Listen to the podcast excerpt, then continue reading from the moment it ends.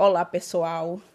Como prometido logo cedo é, no meu Instagram, é, Mano Contando Histórias, é, eu prometi comentar sobre a, um, um, feriado de São Jorge, São Jorge. Eu vou falar em português porque eu sou péssima, meu espanhol não existe.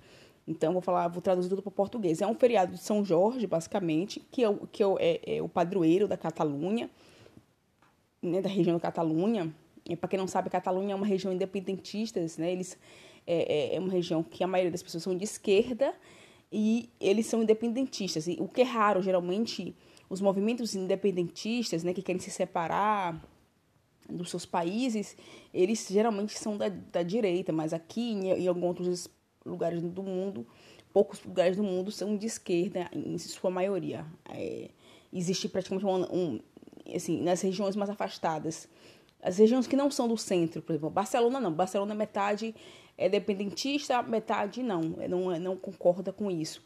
Mas nas cidadezinhas pequenas, e eu moro numa cidadezinha pequena próxima a Barcelona, é praticamente uma unanimidade, todo mundo quer que a Catalunha se separe da Espanha com o argumento de que a Catalunha é um grande provedor industrial, que ela fornece basicamente é, todo a, a boa parte do, do das, das, entradas né, da Espanha são pela Catalunha. Eles argumentam que, por exemplo, Barcelona tem uma grande entrada de turistas e isso gera, é, gera muito a, a, a, economia local e nacional, fora as indústrias.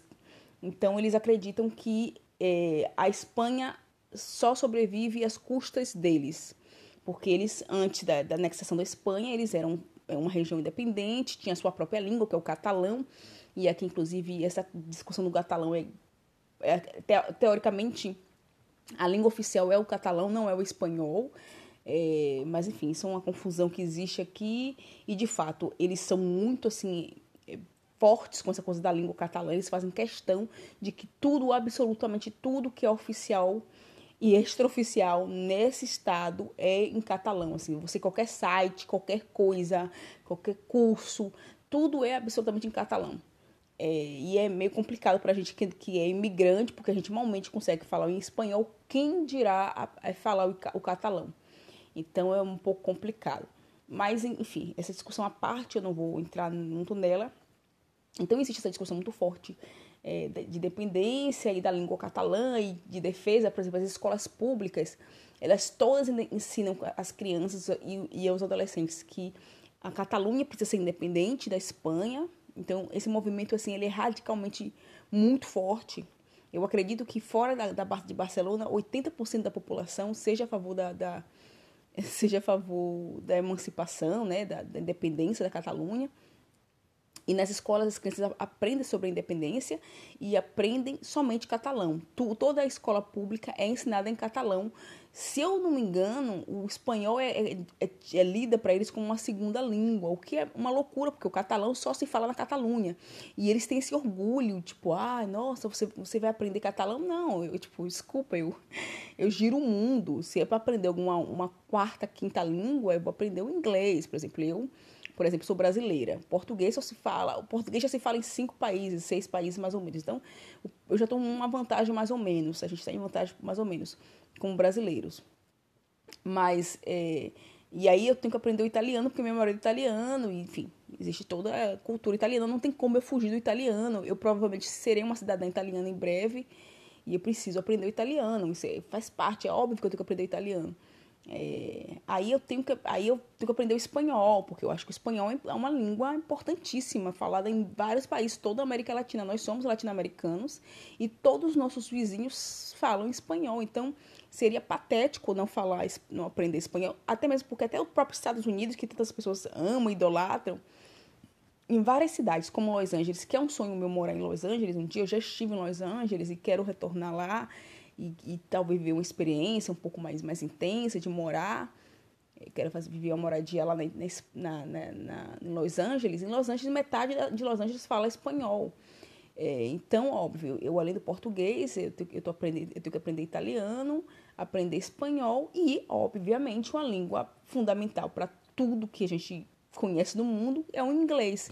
Então, por que raios eu vou deixar de aprender italiano, aprender espanhol, que são línguas que na minha história de vida tem uma certa importância e deixar de aprender o espanhol, o inglês para focar numa língua que só fala numa região é, pequena no norte da Espanha, só porque eles acham que eles são a grande cultura emancipadora do mundo.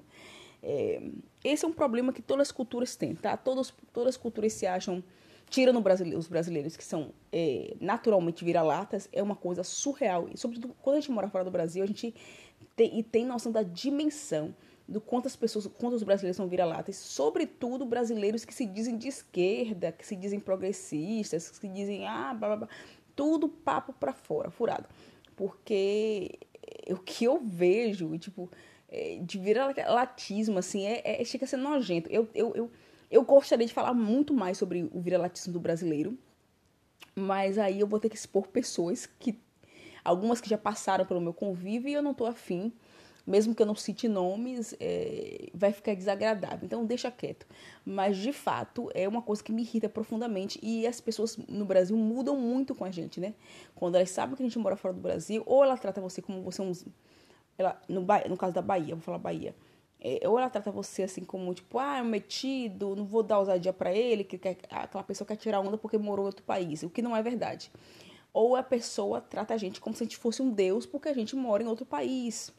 E isso é uma coisa ridícula, assim, realmente, e, e tem uma visão totalmente deturpada. Eu, eu, eu tenho muita coisa para falar sobre isso. Eu tenho tantas coisas, eu tenho livros livros para falar sobre o viralatismo brasileiro, eu tenho experiências absurdas, eu tenho. Recentemente eu, eu, tenho vivido uma experiência muito maluca é, com, enfim, com pessoas que brasileiras que entram em grupos de, de brasileiros no exterior porque acham que algum dia, sei lá, que elas acham que vai cair um anjo da guarda. É, sei lá, elas ficam de olho nas oportunidades de trabalho. Eu, eu, vou, eu vou contar só um caso para vocês ilustrar vocês sobre o viralatismo do brasileiro é, e como e como a, a, que nível chega. Esse exemplo não é, essa história não é tão exemplar assim, mas ela, ela é engraçada. É, eu estava tem um grupo de brasileiros, sempre tem, tem milhares de grupos de brasileiros no exterior. Então, assim, tem grupos brasileiros na Itália, brasileiros em Milão, brasileiros em Londres, brasileiros não sei o quê. E toda vez que eu vou para um país novo e eu vou ficar nesse país por mais tempo, por um tempo longo, a primeira coisa que eu faço é procurar essas comunidades brasileiros nessa região, porque existem milhares de, de comunidades.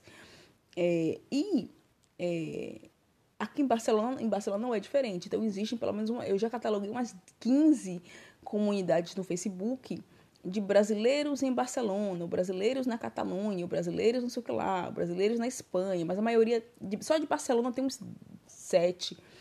E claramente tem os oficiais, tem os grupos oficiais que são aqueles maiores. E aí eu tô em vários grupos de brasileiros em Barcelona, e um dos grupos que eu tô é um grupo que é o maior, que tem 50 mil pessoas nesse grupo. Um belo dia eu tive a brilhante ideia de falar: bom, eu preciso de um ator, porque de fato eu preciso de um ator. Eu tenho planos, projetos, ideias para médio e longo prazo em que eu vou precisar de atores. De fato, eu vou precisar de atores porque eu quero. É, eu, eu para quem não sabe, eu, eu tinha, tinha barra tenho um sonho de ser atriz, não tenho mais esse sonho, mas eu vou trabalhar isso de forma mais profissional, mas de forma mais empresarial. Mas eu cheguei a fazer cursos de teatro. Na minha adolescência, meu sonho era ser atriz. Então, eu tenho essa relação com o teatro, com, com, a, com a profissão ator, atriz, mais próxima. E eu entrei. Eu falei assim, bom, eu vou precisar de um ator, de uma atriz para fazer um para fazer um projeto que eu tenho na cabeça a médio e longo prazo. E eu vou é, procurar um ator, uma atriz em Barcelona, porque eu queria fazer esse projeto aqui em Barcelona. Eu falei, bom, vou tentar tocar esse projeto aqui de Barcelona mesmo, porque daqui que eu cheguei no Brasil, daqui que eu consiga organizar um tempo no Brasil para fazer isso, eu vou fazer daqui mesmo. E tive a brilhante ideia de chegar no grupo de brasileiros em Barcelona e colocar assim, gente, olha só, eu, tô montando um projeto é, é um projeto curto, não sei o que, nada demais, mas eu vou, eu, eu, eu vou precisar de atores. É, tem algum ator ou atriz aqui em Barcelona é, para a gente montar um grupo, para a gente poder conversar, fazer uma trocar uma ideia e tal. Foi super simples, super direta no assunto, mas eu deixei bem claro desde o princípio que eu não era uma empregadora, eu era só uma pessoa querendo fazer um projeto individual é, para, para, para atores ou atrizes aqui que, que, que estão em Barcelona. E aí, eis que eu fui contactada por um rapaz que de imediato entrou em contato comigo e falou assim, ó, primeiro que ele, ele, ele não fazia o perfil do, do, do, personagem que eu precisava. O personagem que eu precisava era de um, de um tipo, de uma certa idade, ele era mais velho, mas falei, bom, tudo bem, não tem problema, às vezes conhece, né? Às vezes, enfim. Ele entrou em contato comigo e falou assim, ah, eu vi seu anúncio. Ele veio todo assim, cheio de educação. Ah, eu vi seu anúncio, é, perguntando sobre atores em Barcelona, não sei o quê. Quanto é que você vai, vai pagar é, por, esse, por esses trabalhos? E, e eu falei, olha, isso eu não, eu não sei, eu tenho que ver como é que funciona aqui. Eu, eu também estou assim, eu quero primeiro montar um grupo, ver como, qual, quais são os, os valores que são pagos aqui, mas eu eu vou pagar o valor é, estabelecido pela, pela associação, pelo, pelo, assim, o valor justo, o valor local, né? Porque cada, cada região, cada país, cada cidade tem, tem uma tabela de preços para esse tipo de trabalhos. Então, eu vou pagar o que o que a tabela de preços me disser que tem que pagar. Eu ainda não pesquisei isso, eu esperava que o ator me dissesse qual é a, a tabela de preços tal. E ele falou, ah, não, porque, ah, e esse trabalho, é, é, não, não, não, mas você assina a carteira? Aí aquilo já me deu um, um susto, porque eu falei, gente, nem no Brasil a carreira do ator assina a carteira, infelizmente o, o, artista de uma forma geral, eu já fiz, eu já fiz podcast sobre, diz aqui, falando sobre, os, sobre como o artista ele é descoberto profissionalmente porque ele ele tá perdido, tipo, ele não tem um concurso para ator, ou não tem, sabe? Assim, não, não, tem nada assim, tipo, e quando tenha uma, duas, três vagas, assim, o, o, o ator e o artista de uma forma geral, o, arti, o, tra, o trabalhador do audiovisual, o trabalhador do teatro, o trabalhador das artes como um todo, ele precisa viver dos seus ganhos e, e, e, ter uma consciência financeira de juntar, poupar dinheiro, guardar dinheiro para a próxima, porque você pode passar temporadas enormes sem, sem trabalhar, né? Você pode nunca ser selecionada para trabalho nenhum e depois dar, uma sorte e ter três, quatro, cinco trabalhos de vez. Então, a carreira do ator é muito instável. As pessoas têm essa, visão é, absurda de que todo ator ele vai para Globo ele vai para Hollywood. Isso não existe, assim, na vida real não existe. É, são pouquíssimos atores que a Globo pega e pouquíssimos atores que Hollywood pega. Então a maioria está aí com talento, não vai abandonar a carreira dele porque A ou B, sabe? Ele vai seguir o sonho dele, mas ele vai tentar encontrar um equilíbrio ali para sobreviver fazendo a arte dele, fazendo o que ele ama. E, e é uma carreira completamente descoberta. E é uma carreira descoberta no Brasil e em qualquer parte do mundo. Eu imagino que outros países, e sobretudo países europeus, é, tenha um pouco mais de. Imagino, né? Não sei, porque eu realmente não estudei sobre isso aqui profundamente, mas imagino que aqui, que em alguns lugares tem um pouco cobertura melhor, tem alguma discussão um pouco mais avançada. É, mas, tipo assim, até mesmo em Hollywood, toda discussão, é, é os, os trabalhos não são você não tem uma carteira assinada, você não tem um contrato fixo, você não tem. Você não tem nada, assim. Então eu achei estranho aquele cara me perguntar de carteira assinada para ator. Eu falei, gente, eu falei, não, eu falei, não, não vou assinar carteira, não existe isso, não, não funciona assim, é um trabalho temporário, não sei o que e tal. E aí ele, ele falou, não, é porque é, eu, eu queria muito fazer o seu, teste e trabalhar no seu projeto, é, mas eu moro em São Paulo. E aí vem a piada. Ele falou: Não, eu moro em São Paulo, meu sonho é morar na Europa. E aí eu, eu, eu imaginei que você pudesse me contratar e assim, com esse contrato, eu pudesse me mudar para Barcelona. Tipo, é uma coisa totalmente uma pessoa que vive no mundo completamente fantasioso, porque as pessoas acham que é, qualquer pessoa que mora no Brasil, fora do Brasil, ela ela é uma bem-sucedida, que você ganha em euro, ganha em dólar, e você ganha milhões e milhares, não sei que, que visão maluca, absurda que as pessoas têm, é, porque isso é, é, é de uma falta de realidade, é de uma falta de, de, de uma falta de noção, mas uma falta também de, de conhecimento básico, assim, de, de, compreensão básica. E isso é muito normal para pessoas que, são, que nunca viajaram. É, mas assim, as pessoas fazem, ai, nossa, isso custa tanto.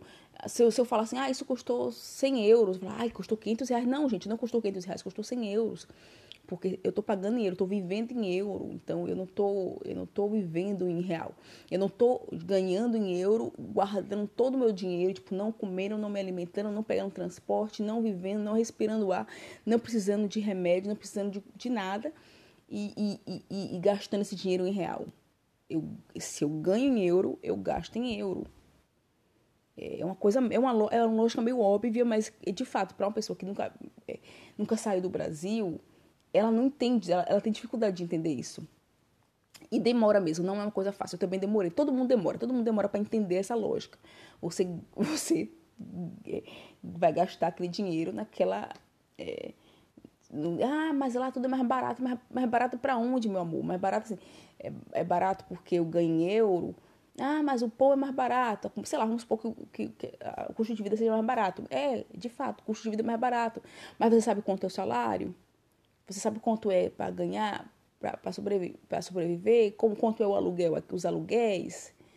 Você sabe o que é você pagar 600 euros num aluguel para dormir num quarto? Numa casa dividida com mais cinco pessoas? Porque isso é muito comum aqui entre os imigrantes. E as pessoas que estão no Brasil e que nunca emigraram, nunca viajaram para fora do Brasil, têm uma visão. Não, não é, eu não estou falando de turistar, tá? Estou falando de, de imigrar mesmo, estou falando de imigração. Elas têm uma visão de que, ah, eu vou emigrar para fora do Brasil e eu vou ser bem sucedido de primeira. E todo mundo que emigra e não é bem sucedido é porque é um fracassado, porque pensa pequeno, porque não deu seu melhor. E isso é uma mentira. Você está aqui concorrendo com. Só na Espanha está concorrendo com toda a América Latina que fala espanhol desde que nasceu. E você é um nada porque você nem, nem, nem espanhol fala desde que nasceu. Mesmo que você tenha aprendido espanhol e venha para a Espanha, é, você está concorrendo com pessoas nativas que falam espanhol desde que nasceram em seus respectivos países, como Argentina, Venezuela, Bolívia, é, Chile, Equador e por aí vai, México. Então você está concorrendo com todas essas pessoas da América Central e América Latina que falam espanhol. Aí, além de você estar tá concorrendo nas vagas de empregos para todo mundo que, que fala espanhol da América Latina, você está concorrendo com, com os, os, espanhóis que nasceram aqui, que também precisam dos empregos deles. E você também está concorrendo com, com os chineses. E você está concorrendo com os orientais, os asiáticos. Você está concorrendo com os africanos. Então, e eu não vou falar na hierarquia aqui quem é que se dá pior, né? Seja quem, quem entende debate racial sabe que nessa hierarquia de imigrantes, quem é que se dá pior na hora de conseguir emprego, quem é que está fazendo os piores trabalhos, que está fazendo, tá sendo, sendo camelô, uma coisa que te, tecnicamente não deveria existir aqui na Europa, mas existe, quer dizer, existe, né? Mas é que alguns países não, não toleram os camelôs e tem outros que têm uma tolerância maior, mas não é como o Brasil, nunca será. E e quem é que está na rua sendo camelô, fugindo de polícia, para a polícia não pegar os produtos deles, e quem é que tá que minimamente consegue um trabalho de carteira assinada. Um, um trabalho de carteira assinada. Gente, eu falo carteira assinada, mas é uma lógica toda brasileira. Eu tô fazendo usando lógica brasileira só para vocês entenderem, porque eu nem sei se aqui tem carteira, não faço a menor ideia como funciona, porque eu nunca trabalhei aqui. Eu sou um dondoca, já disse. Tô brincando. É, e sou dondoca assim, um dia serei, estou perto, próximo. Mas, é, mas as, as, lógicas de trabalho aqui, um, um imigrante, um, um, um nativo ou um imigrante latino-americano com os papéis vai ter muito mais chances, muito mais oportunidade de trabalhar aqui. Claro, isso considerando que a pessoa vai trabalhar em espanhol. Se a pessoa falar de catalão, todo mundo tá lascado porque ninguém fala catalão. E aí é o problema dos catalães que querem impor o catalão para todo mundo, eles querem impor que todo imigrante fale catalão. Eles têm uma, essa regra absurda de imposição, inclusive na, nos, nos, interiores, como eu vivo, eles não suportam imigrantes, odeiam imigrantes. Inclusive, é, aqui mesmo, na minha cidade, no centro da cidade, tem um tem um, um, um lugar, uma parede pichada escrita assim, em inglês. É, Catalunha não é Espanha. E tem muitos, em, em, em lugares centrais de Barcelona, em, em, bairros centrais de Barcelona, tem, tem assim. É, não, eu vou traduzir, porque nem eu sei exatamente como está escrito. Eu, na verdade, não lembro exatamente a frase, mas é mais ou menos assim: turistas voltem para casa, é, imigrantes voltem para casa. É, a Catalunha é dos catalões. Então tem toda essa luta interna, problemática, complexa, que você tem que dar conta. E eu estou falando tudo isso para contextualizar o que é Catalunha, tal, mas para explicar para vocês que tem o feriado 23 de abril, que é o feriado de São Jorge, que é o padroeiro oficial da Catalunha, e, e, e 23 de abril também é o Dia Mundial do Livro. E essas duas datas, nem em Barcelona ou na região da Catalunha, de uma forma geral, ela é uma explosão de, de coisas maravilhosas que acontecem porque teoricamente tem a, a, a, desculpa que os homens entregam rosas às mulheres e as mulheres entregam livros para os homens. E aí, para esse papo, eu vou esperar um minutinho e falo com vocês no próximo bloco, apesar, apesar de vocês não perceberem a diferença entre um bloco e outro. Então vamos lá. É, continuando sobre essa coisa do, do, do feriado de São Jorge, São Jorge, São Jorge né? E. É, de como esse feriado tem uma relação com o dia do livro. Como eu disse, São Jorge é um, é um feriado. É, ele é o padroeiro da Catalunha, então eles amam muito esse feriado. Tem várias simbologias que eu não vou entrar nelas, porque obviamente eu não, não, não sou uma local, não conheço, não estudei muito as simbologias, e eu quero falar mais da vivência do que foi é, sair às ruas e, e, e ver todo, toda aquela multidão de pessoas é, e eu nem vi muita coisa, porque eu saí de casa já tarde, já não consegui. É, a festa, é, o evento dura o dia inteiro, em várias partes da cidade. A cidade fica uma loucura, uma fervilhada assim. Se colocam vários eh, toldos, estandes no meio da rua, eh, das, das principais ruas eh, da cidade, assim. Todo o centro, todo o centro é tomado, é uma extensão enorme de, de toldos e tendas, onde os escritores ficam sentados cada escritor debaixo de um toldozinho. É, eu falo todo, mas na verdade são aquelas tendas mesmo, aquelas bem profissionais. Não é nada armengado, é tudo muito bem profissional. É o, tudo muito bem estruturado no meio da rua, no meio da pista, esses toldos são colocados.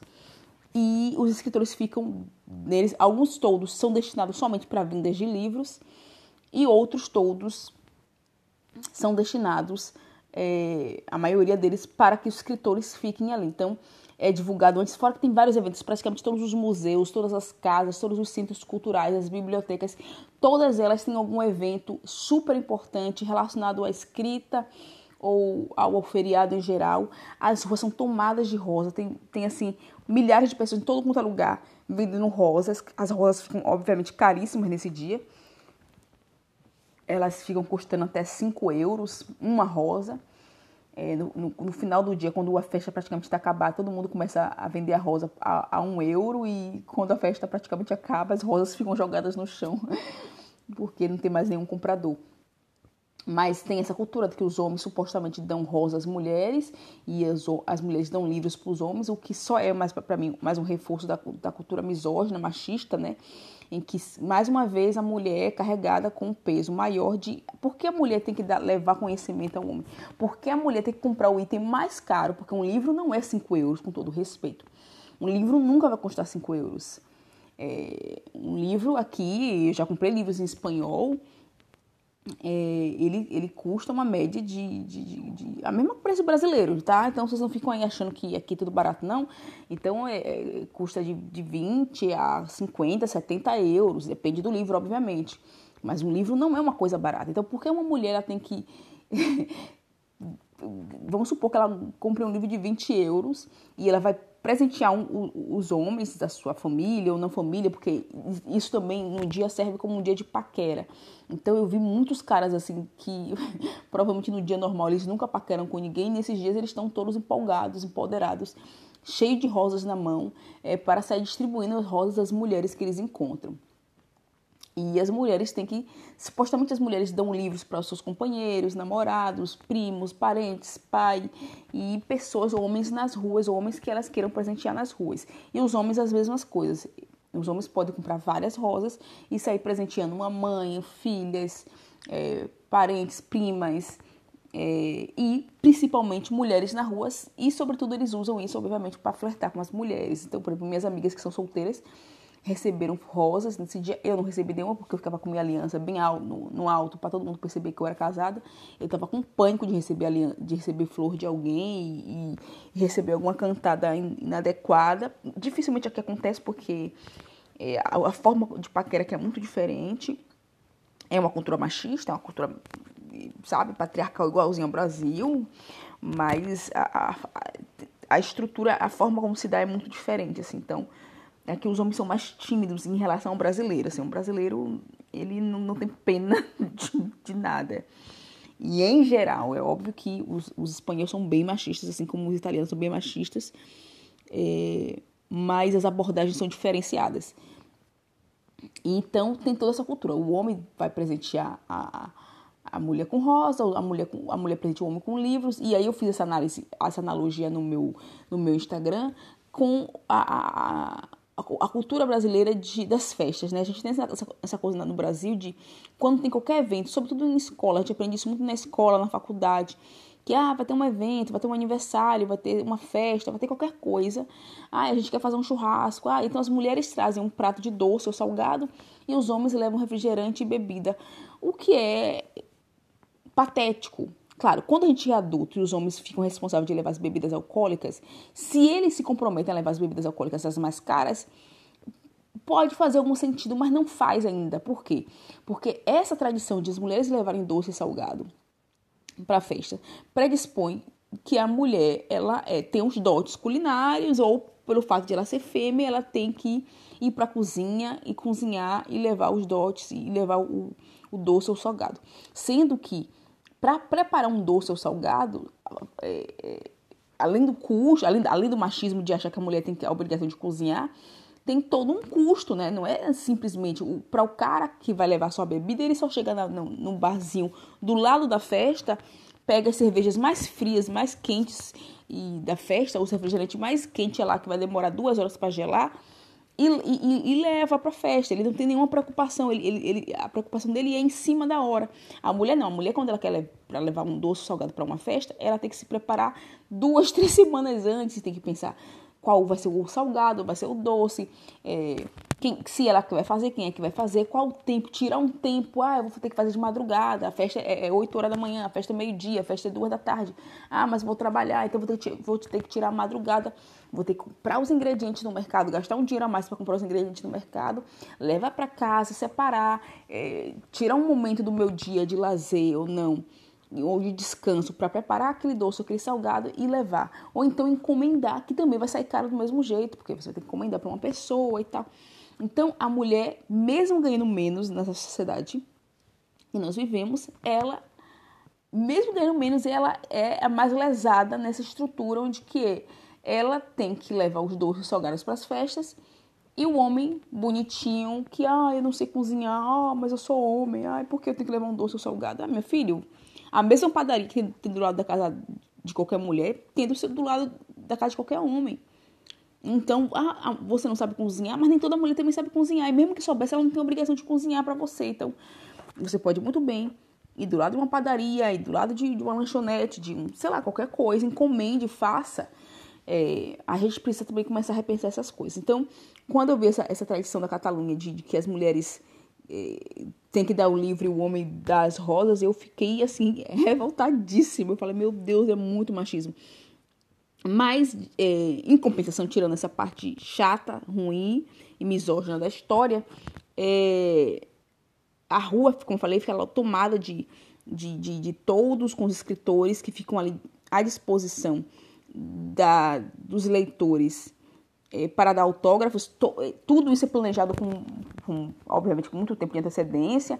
Então, às vezes, uma semana antes do evento, já está tudo lotado, já é muito difícil você colocar seu nome em qualquer lista para ir para qualquer evento particular, um evento em bibliotecas e em museus, é, porque tem muitos eventos, palestras, tem muitas palestras, e a fila, as filas para você conseguir os autógrafos com os, os escritores mais renomados é gigantesca. Quem quiser ver, tá lá no meu Instagram, Manu Contando Histórias. É, eu tenho lá o meu último post, mostra lá as filas do povo para conseguir autógrafo é, na, nessa, nessa tradição. E aí, obviamente, cada escritor, é, ele já é demarcado antes, é, já é divulgado antes, previamente, né? É, onde cada escritor vai estar, onde que ele vai estar dando autógrafo, qual vai ser o stand e tal.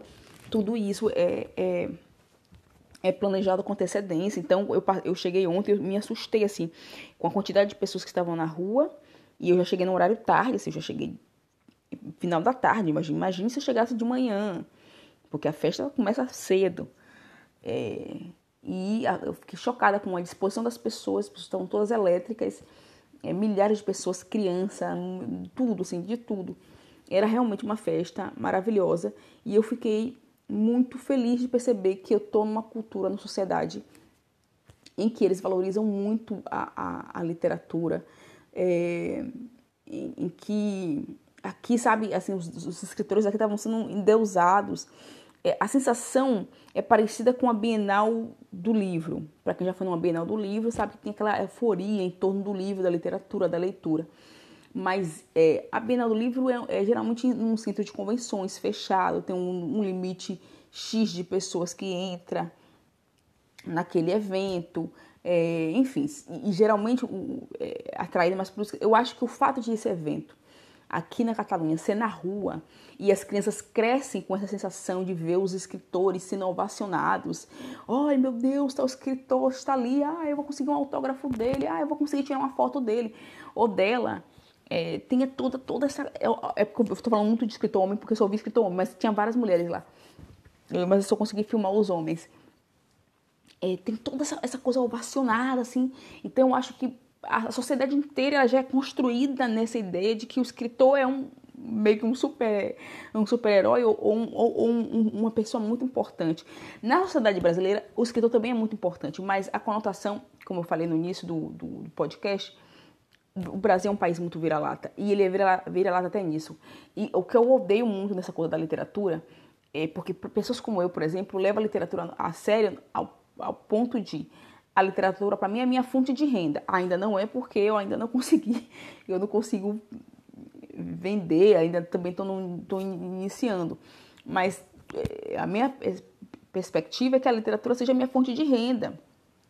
Porque é o que eu sei fazer, assim, não é uma coisa que eu planejei, é uma coisa que aconteceu na minha vida e, e eu, os outros, o plano A, B, C, D, F foi indo embora. E a única coisa que eu sabia fazer muito bem e que eu tinha talento e que as pessoas reconheciam e que tem e, e que e que tem que geram um certo impacto nas pessoas é justamente os meus livros, as coisas que eu escrevo. As pessoas geralmente se impactam muito, claramente quando eu estou muito empolgada, inspirada, mas em geral eu tenho um talento e eu tenho leveza e naturalidade para escrever.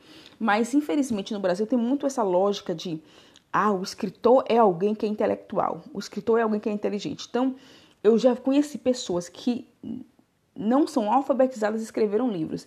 E eu não estou falando aqui numa análise classista e racista como se tem por aí. Por exemplo, a própria Carolina de Jesus, que as pessoas adoram usar o exemplo dela para dizer que ela não era escritora, os, os, os racistas, obviamente.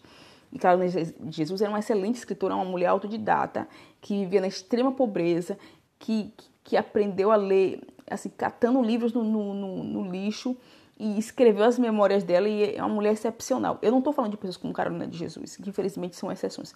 Eu estou falando de pessoas que é, cresceu até na família, assim, não rica, mas na família é, é, mais ou menos no interior, e aí estudou até a quarta série. Mas assim, é o analfabeto funcional. Ele estudou até a quarta série, ele sabe ler escrever, mas ele não entende, ele não é um leitor. Mas como existe no Brasil uma ideia de que quem escreve é um intelectual por natureza, é uma pessoa importante por natureza, é uma pessoa que deve ser respeitada por natureza, todo mundo quer ser escritor. E eu, eu, eu falo isso por experiência de uma pessoa que é escritora, que entrou nos meios da literatura, e eu estou até hoje chocada, assim, como a literatura, é, é, ela tem muitos, muitas, muitos casos fake, sabe?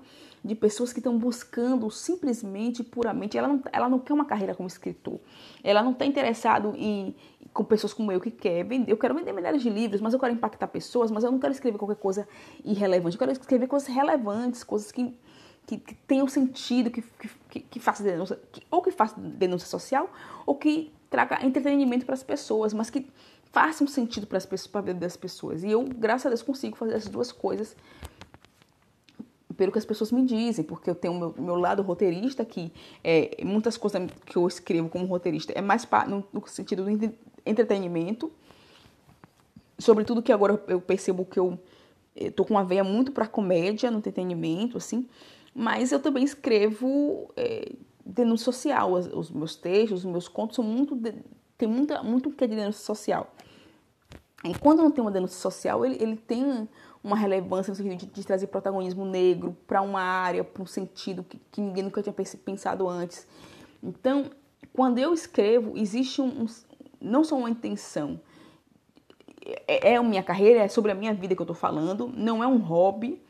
É, eu não sou uma pessoa que já tenho, que sou uma aposentada e a última coisa do, check, do checklist que eu quero na minha vida é, é me colocar como escritora porque eu quero é, me, porque eu tenho um problema gigante com o meu ego. Eu vejo muita gente assim, pessoa que nunca fez terapia, ou que fez, não sei, uma terapia mal feita, mas um povo que tem problemas gigantes com o ego, pessoas puxa saco. Tem muita gente que é puxa saco no nível. Meu Deus, eu estudei com puxa saco. Um cara que ele. Um homem de, sei lá, mais de 70 anos de idade, que, que ele se comportava como um adolescente. Sabe aqueles adolescentes puxa saco? Que, que leva a, a maçã pro professor só para ganhar nota mais alta? Hum, sabe? Aquela pessoa que ela nasceu para ser um puxa-saco e ela tem esse talento nato nela. É, eu estava acostumada a ver isso em pessoas adolescentes, em crianças ou até em jovens adultos. Eu nunca tinha visto em, em idosos. Eu fiquei chocada que eu conheci uma pessoa capaz de fazer absolutamente qualquer coisa, de puxar seu saco. Ele puxa o saco de todo mundo. É uma pessoa que parece que não tem vida própria. Ele vive para puxar o saco das pessoas, para que as pessoas, em troca do, né, de terem sido seus sacos puxados, Inclusive, o termo puxa-saco tem duas conotações, uma, uma sexista e outra não. É, mas ele, ele, ele puxa o saco das pessoas para que em troca as pessoas leiam os textos dele. É, então isso é uma pessoa de, que tem uma autoestima extremamente fragilizada, uma pessoa que nunca fez terapia na vida e é ao mesmo tempo uma pessoa que tem um ego gigante, sei lá, eu nem sei como analisar essa pessoa. Tem muitos é, prós e contras ela. Mas de fato eu não sou uma dessas pessoas e eu não quero essas pessoas perto de mim, porque essas pessoas fragilizam o mercado é, editorial, ela, elas fragilizam a carreira do escritor, porque tem escritores sérios querendo viver da escrita, da literatura, e a gente às vezes fica. Eu, eu, eu um dia eu, eu cheguei já a começar a fazer um podcast que está salvo aqui os áudios, mas eu não, nunca postei porque eu nunca finalizei esse podcast, em que eu vou falar da minha, eu falo do meu relato passo a passo da minha visão de mundo sobre a literatura e o escritor, essa relação complexa. É, mas é, eu vejo assim, eu, eu, eu, já, eu já senti na minha vida ser atrapalhada, sabe? Eu recentemente estava é, procurando escritoras aqui de Barcelona para criar uma parceria e mais uma vez a mesma história que eu falei com vocês é, do cara que me viu fazendo, é, me chamando, me viu chamando atores em Barcelona e, e, me perguntou se tinha carteira de trabalho, se eu assinava carteira de trabalho, se eu fazia contrato para ele conseguir entrar em Barcelona com um contrato de trabalho. Assim, é, eu, é, eu, tenho muito medo hoje em dia de publicar qualquer coisa nos grupos de, de, de, de Barcelona ou da Itália ou de qualquer outro grupo, de qualquer outro país que eu queira participar. Às vezes fazer só uma simples pergunta, porque é, as pessoas elas, sei lá, elas são muito. Tem, é, é isso, tem esse viralatismo, tem esse ego incutido, tem essa falta de terapia, é tudo junto e misturado. Então, eu, eu, eu, várias pessoas brasileiras, várias pessoas brasileiras se passaram por pessoas que moravam em Barcelona, são pessoas que nunca tocaram os pés em Barcelona, são pessoas que nunca foram for, para fora do Brasil, mas é, me viram lá falando assim, gente, eu vou criar um grupo de escritoras é, quem quer participar? E aí elas ficarem enlouquecidas na ideia de participarem de um grupo de escritoras de Barcelona, mesmo elas nunca tendo botado os pés em Barcelona. Não são imigrantes, são pessoas que não vivem a realidade de Barcelona, que não sabem o que é morar na Espanha, que não sabem o que é morar na Catalunha, que não faz a menor ideia do que se. Mas é tão vira-lata que ela entra em 50 grupos de, de brasileiros que moram no exterior buscando oportunidades para depois chegar na cidadezinha dela, no bairro dela, no grupo do WhatsApp e falar: ai, porque eu que sou uma intelectual e que estou até num grupo, de, eu, eu, eu, eu tenho um coletivo, ou sei lá, que elas vão falar, é, participo de um grupo de escritoras, é, ou para ela se auto sei lá, nominar uma pessoa escritora internacional, eu não sei. Eu não sei a intenção, mas de fato, várias brasileiras que nunca botaram os pés em Barcelona, que nunca foram na Europa, vieram na Europa, é, entraram em contato comigo a fim de tentar entrar no grupo. A princípio eu fui, é, eu, eu falei, não, claro, se você quer participar do grupo, pode participar. Porque eu não sabia, e depois eu fui pesquisar essas pessoas, eu fui pesquisar tanto o Facebook quanto o Instagram, e descobri que as pessoas nunca, às vezes nem saíram do Brasil, mas só, só, só são tu vira-latas a um nível tão grande de querer participar de um grupo fora do Brasil, onde nesse grupo vai ser dada troca de, de vivências ali, a gente vai trocar vivências, realidades, é, até oportunidades, possibilidades. E elas só querem entrar no grupo para talvez dizer para o grupo de amigas delas no Brasil que elas são internacionais. Ou que elas têm amigas em Barcelona.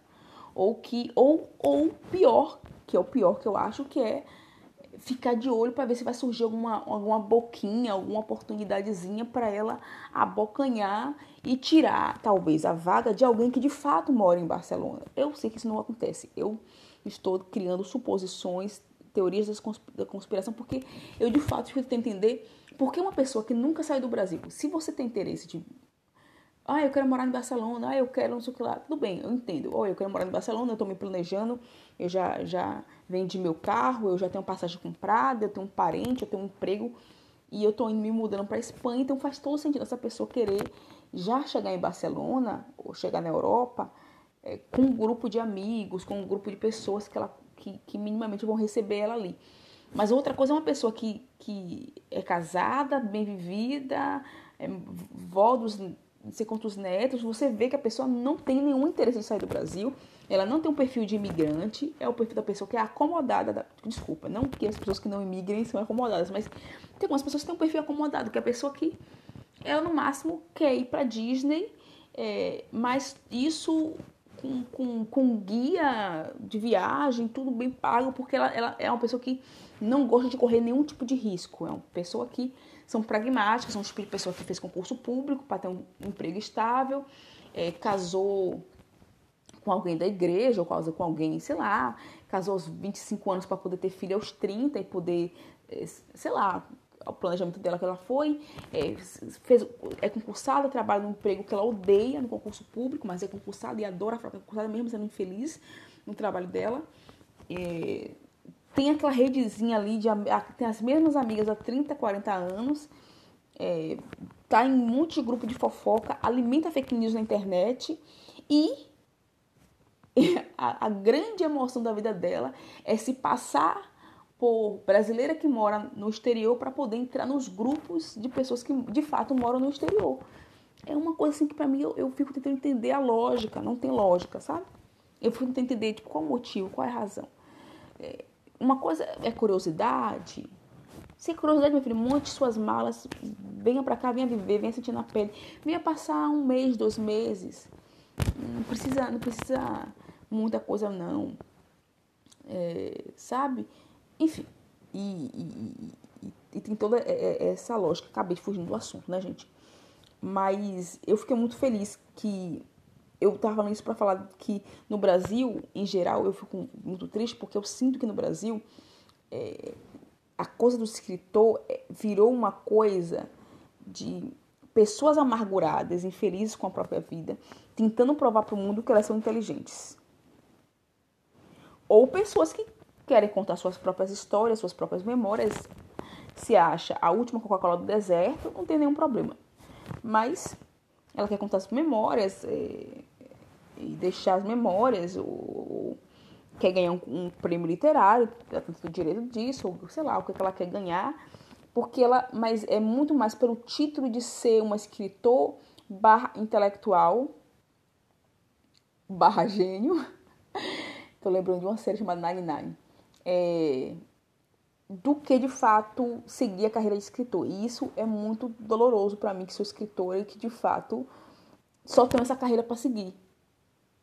Claro, eu tô me virando nos 30, não é à toa que eu fiz curso de roteiro, fiz curso de cinema, fiz, fiz pós-graduação, tenho meu mestrado, tenho, eu tenho várias coisas para tentar me virar nos 30, mas a, a carreira de escritora é para mim é uma coisa séria. E quando eu vejo alguém querendo ser, querendo um título de escritor, somente para ganhar curtida no Instagram ou para sair por aí se, se achando detentor do conhecimento universal, é muito triste para mim, porque essa pessoa não tem nenhum compromisso com a realidade, com o mundo, escreve coisas completamente utópicas e absurdas, coisas assim que, tipo, manda para sua família, para seus primos, seus parentes, mas não, não força a humanidade a ter o desprazer de ler suas coisas, porque você não é um escritor. Você até é um escritor.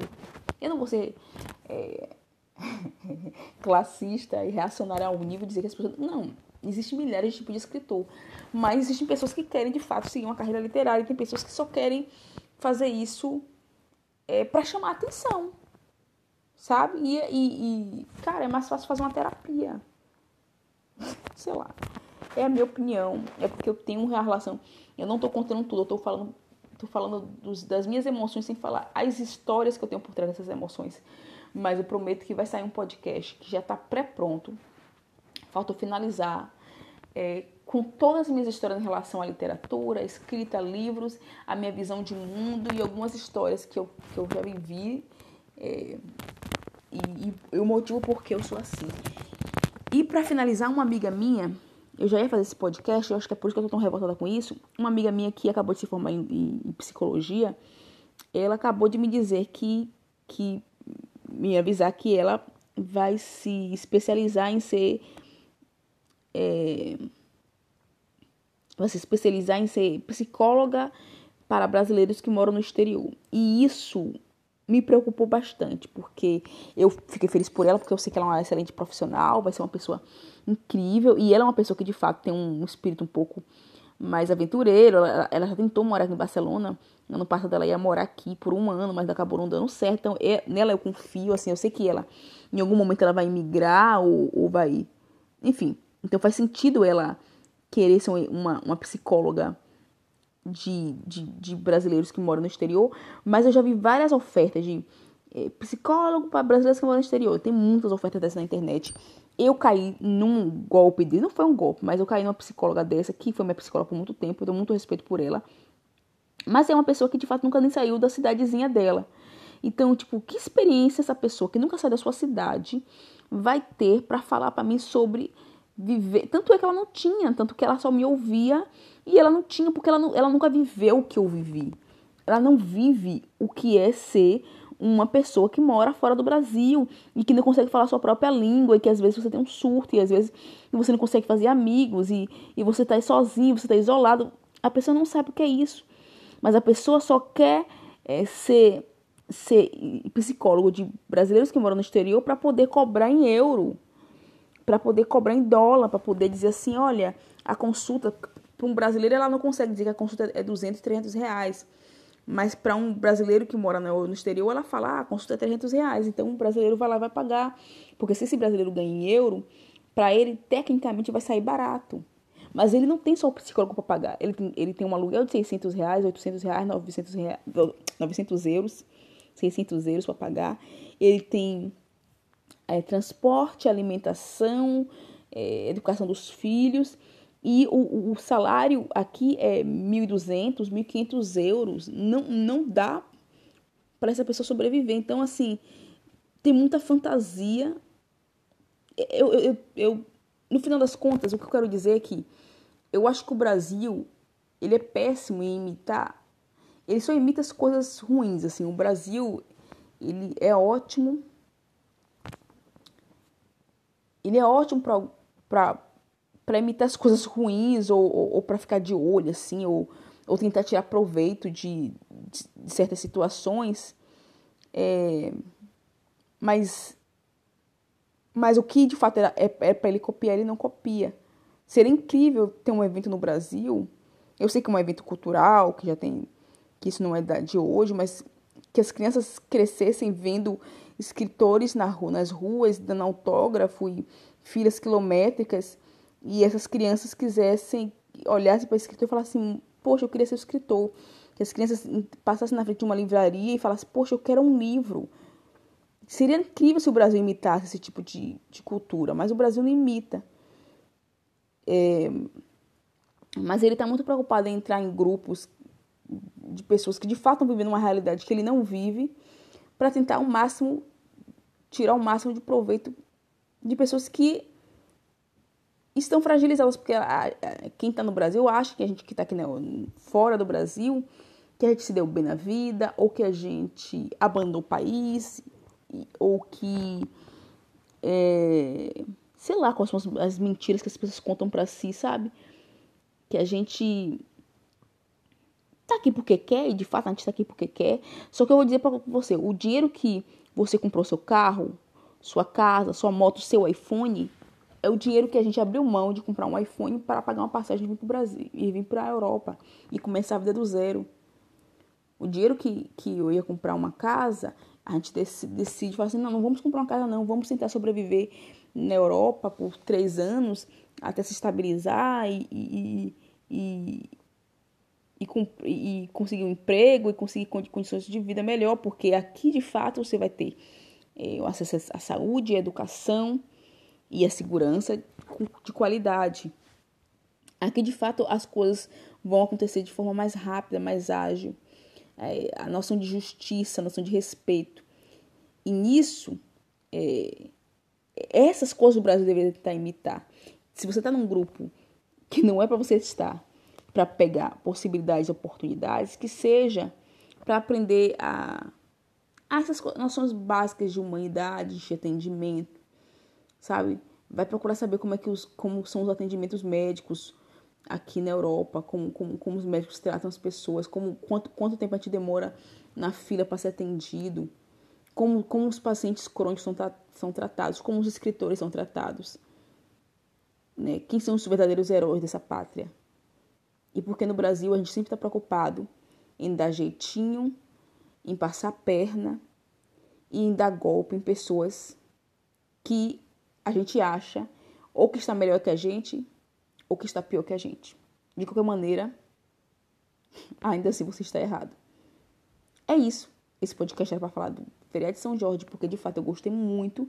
Eu ia acabar falando de outras coisas eu tinha um outro tema na minha cabeça. Eu ia falar de São Jorge, ia falar de como como isso desencadeou para uma relação de amizade muito bacana que eu que eu tive ontem, assim, uma situação é, que eu tive ontem muito interessante mas eu acabei ficando irritada com algumas coisas que eu vi ao longo do dia e acabei falando um pouco dessa relação com o Brasil.